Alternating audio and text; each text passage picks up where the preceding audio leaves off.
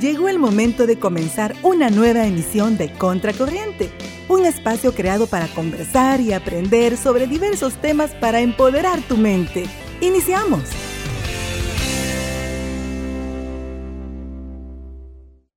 Estás escuchando Contracorriente con Alicia Torres y Nelson Ventura.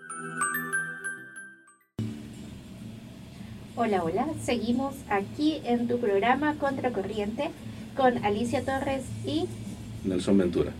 Así es. Vamos a hacer una viñeta con mi nombre. Sí, por favor. Y por supuesto, nos pueden escribir y seguirnos en Instagram en contracorriente.radio. Y el canal de YouTube, que ya pronto está por eh, activarse y mm, vamos a subir contenido bien interesante. Así es, ya está el canal abierto. Ya, ya está funcionando. Ya hay videos, solo que vamos a actualizarlo. Vamos a, esto, bueno, en ese proceso estamos generando el contenido para que ustedes disfruten más de su programa especial Contracorriente con contenidos originales y que por primera vez se escuchan acá. Exacto.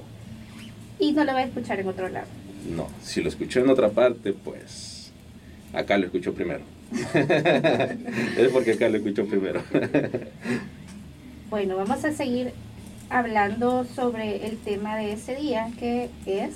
El síndrome de Guillain-Barré. Ese tema es el que nos toca este día. Bueno, eh, como decíamos, ¿verdad? El Guillain-Barré afecta principalmente la parte motora, ¿verdad? Y, y también la parte sensitiva, eh, aunque en menor, en menor grado. El problema de la parte motora es que muchas veces la gente pierde totalmente su fuerza. Eh, esto se da en los primeros siete días, ¿verdad? Es prácticamente un evento el que se, el que se hace, ¿verdad? Un evento en el que la gente pierde su fuerza en, en menor o en mayor este, escala, ¿verdad? Ahí depende de qué tanto afecte a cada uno. Pero sí hay personas que simplemente quedan en cama, no logran este, mover nada de su cuerpo y en esto se va a basar la fisioterapia, ¿verdad? En que toda esa gente pueda retomar su vida con normalidad. Muy bien. O sea que hay sintomatología previa que puedan indicar esto, que lo podemos padecer o estamos por padecerlo. Eh, los síntomas es como decirte que yo me acosté en mi horario normal, eh, estoy consciente de todo mi cuerpo, pero al día siguiente yo me levanté y sentí de que mis dedos estaban adormecidos. Eh, más que todo casi siempre puede ser en las puntitas de los dedos de la mano o en la punta de los pies. Entonces puedo tener esa sensación de adormecimiento y yo poder andar así, que decirte, una semana. Yo, luego yo digo, ah, no, me está subiendo la mano, luego mi antebrazo y luego va subiendo, ¿verdad? Entonces, en esto yo ya puedo ir a consultar al médico porque ya me asusta. Entonces ya el médico hace ya toda su evaluación. Entonces, eso es como la sintomatología principal, ¿verdad? Y después, ya si se complica, pues este, ya un paciente podría llegar a hospitalización, incluso a cuidados intensivos. En nuestra parte de terapia física está abarcando a nivel hospitalario, que son esos primeros días de que le han dado el diagnóstico y ha presentado complicaciones. Y ya nosotros en Teletón pues ya abarcamos todo el proceso eh, posterior. a la hospitalización, ¿verdad? Ya Teletón nosotros abarcamos ya todas en sí el término con secuela, ¿verdad? Entonces ya nuestro usuario llega a Teletón, hizo todo su proceso de ingreso, eh, hizo su, su, cita médica, ya sea por, por, el número de teléfono, ¿verdad? Vamos a dar nuestro contacto inicial, que es para hacer las citas médicas, el 2505-6800, que pueden llamar toda nuestra población, ¿verdad? Eh, siempre con los servicios que son gratuitos. el usuario agenda su cita, eh, la secretaria le da una cita específica, el día y la hora, Luego él se presenta, ya sea con referencia médica o sin referencia, ¿verdad? En este caso, es evaluado por nuestro médico fisiatra. El, nuevo, el médico fisiatra le dice, bueno, usted va a recibir eh, terapias en nuestra institución, espere su cupo y call center le llama y, y luego llega con nosotras, ¿verdad? Entonces ya nosotros planteamos con, con nuestro equipo multidisciplinario qué aspecto vamos a trabajar, ¿verdad? ¿Qué secuelas dejó el Guillain-Barré en, en, nuestros usuarios? Y ya podemos ver pues en toda la evaluación si el daño ha sido motor, ha sido sensitivo, ha perdido fuerza muscular, eh, cuidado de todas las articulaciones, incluso también eh, Teletón abarca la parte psicológica que es bastante importante en los usuarios, ¿verdad? Y a la familia. Entonces, cómo esto se se van como adaptando a la nueva condición de nuestro, de nuestro usuario, ¿verdad? Entonces le damos toda la educación que, que ellos necesitan saber para tener este, la relación del, del usuario para el usuario y la familia, ¿verdad? Para adaptarse a la nueva condición en la que está él. Me hacía una pregunta al WhatsApp, si los síntomas que manifestó usted que se podrían dar en los dedos de las manos o en la mano, podrían darse en los pies. También. También. Sí, cuando nosotros decimos en las extremidades distales, yo, me, nos referimos que pueden ser la punta de los dedos de la mano, la punta de, de, de los dedos de los pies y va a ir de forma ascendente. Puedo decir, pongo el ejemplo para aclarar la duda de, de, de nuestro radio escucha, que empezó con los adormecimientos en los dedos de los pies, luego se fue hasta tobillo, después los, lo va sintiendo hasta rodilla y después de la rodilla se le fue hasta la cadera. Entonces, eh, es para aclararle ahí a nuestro, a, nuestro, a, la, a la pregunta. Igual me consultaban si la diabetes podría ser precursora de esto. Eh, la diabetes, contribuye? No, no, no, realmente no, no hay como unos estudios que nos diga que, que la diabetes es, eh, sí es, la diabetes da polineuropatías. Ajá, que también son eh, bastante frecuentes eh, los síntomas del adormecimiento tanto de manos como de pie, ¿verdad? Pero sí eh, es como, como otra enfermedad aparte, ¿verdad? Ajá, pero sí, Guillain-Barré en sí no, no está como tan relacionado con la diabetes. Pero sí podría este, sí podrían relacionarse, Ajá. digamos, tiene Guillain-Barré y tenía un antecedente de Ajá. diabético. Ajá, si Entonces, se combinan esas dos. Si es... se combinan esas dos, pues ya tenemos como una enfermedad de base, por decirle así, que es diabético y le dio Guillain-Barré. Es, es ciertas ventajas que, que yo como, como, uno, como una persona con Guillain-Barré, pues me desventaja muchísimo en mi proceso de rehabilitación. Correcto. Muy interesante, la verdad. Y me gustaría que ustedes que tratan con pacientes con Guillain-Barré nos comentaran cuál, cómo es la fase de evaluación para poder diagnosticar a un paciente con síndrome.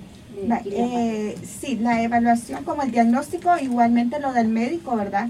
El médico es quien, quien da las, eh, cuáles son los, los exámenes, ¿verdad? Para poder descartar todos estos, eh, descartar todas las enfermedades que se, que se parecen, por decir así, ¿verdad? Entonces sí, entre los, los exámenes están las funciones lumbar, ¿verdad? Este, también hay exámenes de sangre, que, que ahí, este, ahí los médicos ven ciertas medidas, ¿verdad? Y ahí ellos van descartando las, las causas, ¿verdad? Pueden evaluar al paciente para determinar si padecen el síndrome. Sí, nosotros prácticamente evaluamos ya las secuelas. Las secuelas. Las secuelas del, del, síndrome, ¿verdad? O sea, realmente el síndrome es como que un evento que este puede durar de una semana a dos semanas aproximadamente, ¿verdad? Eh, en la primera semana, como decía mi compañera, podemos presentarle el adormecimiento de las manos, y ahí depende de cada persona de qué tanto se complica, porque hay quienes requieren eh, hospitalización, incluso ventilación artificial, ¿verdad?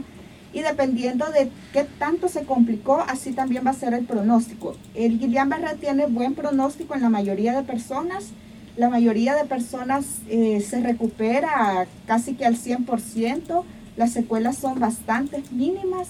Eh, podemos tener pacientes que llegan eh, en silla de ruedas, incluso han llegado pacientes en camilla a la institución, ¿verdad? Pero luego de eso, con el tratamiento, ellos se van caminando, ¿verdad? Tal vez con alguna secuela, eh, con uso de bastón, con uso de andadera, pero sí con un muy buen pronóstico, ¿verdad? Entonces, dependiendo de cómo llegue, nosotros hacemos nuestra evaluación, como decía mi compañera, una evaluación multidisciplinaria, ¿verdad? y en base a esa evaluación se van, nos planteamos objetivos y metas, ¿verdad? Tanto a corto como a largo plazo, ¿verdad? Entonces, eh, sí es un proceso bastante largo de rehabilitación, eh, puede durar meses, incluso hay personas que puede durar años y puede haber personas que en cuestiones de semanas ya están bastante bien, ¿verdad? O sea que el pronóstico es bastante eh, aceptable o, favorecedor, podríamos decir, si se someten a la rehabilitación. Sí, correcto. ¿Y qué órganos afecta cuando es el síndrome de Guillain-Barré? ¿Qué órganos? Eh, los órganos eh, son más afectados, pues el sistema musculoesquelético, pues todos nuestros músculos, el sistema pulmonar, porque afectan más que todo a los músculos respiratorios. Acá mencionamos el diafragma, que es nuestro importante impulsor de, una buena respiración. Eh, las articulaciones, porque eh, casi ellos tienen un tono bajo, por decirlo así, descripción bastante conocida, pues aguaditos. Entonces, la articulación es muy flexible. Entonces, también cuidamos ese, ese, ese ámbito de, tendones y eh, favorecer como la, la, el estímulo para que la articulación vuelva a ser fuerte. Eh, eh, también recalcar, ¿verdad? Como decía Wendy, nosotros somos un equipo multidisciplinario, ¿verdad? Y a veces el Guillain-Barré, como afecta a nivel muscular, no solamente afecta el, o sea, en sí, como que pueda mover mi mano, pueda mover mis piernas, sino que también afecta parte del habla, ¿verdad? Porque igual nosotros hablamos gracias a los músculos bucales. Entonces también se da esa parte, ¿verdad? De rehabilitación, reeducación del habla, eh, también lo que decía Wendy, eh, la parte emocional, ¿verdad? Que muchas veces es como que de las partes que están más afectadas porque después de ser una persona independiente, que me muevo eh, a mi manera, ¿verdad? A mi ritmo, de repente estar en una silla de ruedas o estar en cama, eso afecta mucho, ¿verdad? Entonces se ve esa parte emocional, eh, como decía, eh, de una parte integral, ¿verdad? No vemos solamente eh, a la persona, al usuario, como alguien puramente físico, ¿verdad? Muy bien. ¿Y cómo podemos prevenir el enfermarnos de ese bueno, base que es una enfermedad autoinmune, pues no podríamos decir eh, yo llevando un estilo de vida bastante saludable, que voy al gimnasio, me, alimento súper bien, estoy excepto de, de, adquirir este síndrome. O si yo tengo una alimentación pues mala, malos hábitos, yo también estoy exento. Entonces, no, no, no hay una forma en sí de, de prevenirla prácticamente, ya que es nuestro sistema el que hace una reacción a desarrollar este, este síndrome. Así es que, pues, disfrutemos cada día que tenemos. es un regalo que tenemos cada día. Es un regalo que tenemos cada día. No, no sabemos si, a qué estamos expuestos. Así es. Y ya para ir terminando esta entrevista, me gustaría que nos den sus números de contacto para que nuestros queridos radioescuchas, si quieren ir a su, a su fundación a colaborar también, lo puedan hacer. Eh, bueno, el conmutador, ¿verdad? Que, eh, bueno, es, para empezar, nosotros tenemos tres centros, ¿verdad? El centro Merliot, que es como el centro más grande o centro matriz, por decir así. Eh, también tenemos centro San Vicente y centro Sonsonate, ¿verdad? Eh, cualquiera de los tres lugares puede hacer su cita médica a nuestro conmutador, que es el 2505-6800. Eh, cuando ustedes hablan, ahí este, les va a salir este, eh, la grabación y le va a decir cómo pasar a, la extensión que necesita, ¿verdad? Igualmente puede contactar las redes sociales, que es en Facebook, aparecemos como Teletón Punter El Salvador, en Instagram, Teletón SB, al igual que en TikTok, ¿verdad? Teletón SB, en YouTube, Teletón El Salvador, y tenemos el sitio web, que es teletón.org.sb, ¿verdad? En el sitio web eh, podemos hacer como dejar nuestros datos para ser contactados por el área de eh, Secretaría Clínica. que son las encargadas de llevar agenda de los doctores, ¿verdad? Entonces ellas se comunican con la persona y hacen la cita médica, ¿verdad? Ya, la, ya las secretarias, ellas le dan la hora, la fecha, ¿verdad? Para que el médico lo evalúe y luego poder este, ingresar a las distintas terapias, ¿verdad? Eh, recordarle que hay terapia física, terapia ocupacional, hay terapia psicológica, terapia del lenguaje, eh, inclusión, educativa. inclusión, educativa. ¿verdad? También está un programa eh, que se llama Inclusión Laboral, que este es para las personas que tienen eh, cierto grado, por ejemplo, si no están trabajando o dejan de trabajar y tienen discapacidad dentro de la inclusión laboral, se, este, se colocan en ciertos puestos, ¿verdad? Se trata de hacer lo posible para que ellos retomen su vida laboral. Y lo importante pues, Teletón, somos una fundación completamente con los servicios gratuitos, ¿verdad? Para toda la población salvadoreña y no salvadoreña, entonces se pueden acercar a nuestra institución también a preguntar si va pasando, pues también puede entrar y preguntar y este y en las redes sociales, ¿verdad? Así es. Y también si usted quiere ser parte de Fundación Teletón, también puede colaborar, ¿verdad? Correcto, eh, tenemos el, el, área de los voluntariados. Usted si, eh, si gusta ir a, pues, a colaborar ahí con los compañeros que son responsables del área de voluntariados, ellos les dicen cómo participar y cómo involucrarse también, ¿verdad? Tenemos también la participación de universidades y de, de voluntarios de, de iglesias que también se acercan a hacer su parte de voluntariado. Muy bien. Así que no tiene excusa también para ayudar a todas esas personas que lo necesitan con, con su apoyo también económico. Sí, es el plan padrino, entonces este, ustedes pueden eh, visitar nuestra página web, ¿verdad? Ahí están las instrucciones, cómo ustedes pueden hacer este, el apadrinamiento y las donaciones principalmente, ¿verdad? Muy bien, así que les damos las gracias por habernos acompañado en este miércoles y por venirnos a hablar sobre este interesante tema del Gillian Barré, que la verdad necesitamos todos conocer sobre este tema para así, si, como usted lo mencionaba, no estamos exentos. Si en algún momento nosotros lo llegáramos a padecer, sabemos y cómo recurrir al médico a tiempo, ¿verdad? Correcto. Al médico y luego a la rehabilitación. Así es. Paso uno y paso dos. Paso uno, paso, paso dos. Pasito a pasito. pasito a pasito. Muchas gracias también a Fundación Teletón y a ustedes. Gracias por la invitación. Sí, Un gusto estar con ustedes. Gracias a ustedes por la invitación, ¿verdad? Eh, parte de la, de la educación que damos a la población salvadoreña porque a veces desconocemos muchas cosas, ¿verdad?